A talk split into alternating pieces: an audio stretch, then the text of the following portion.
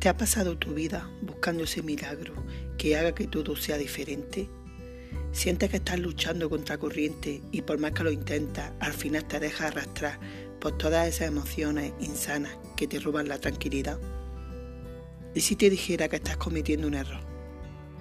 Al igual que tú, yo me pasé mi vida buscando al genio de la lámpara, hasta que descubrí que ese genio era yo.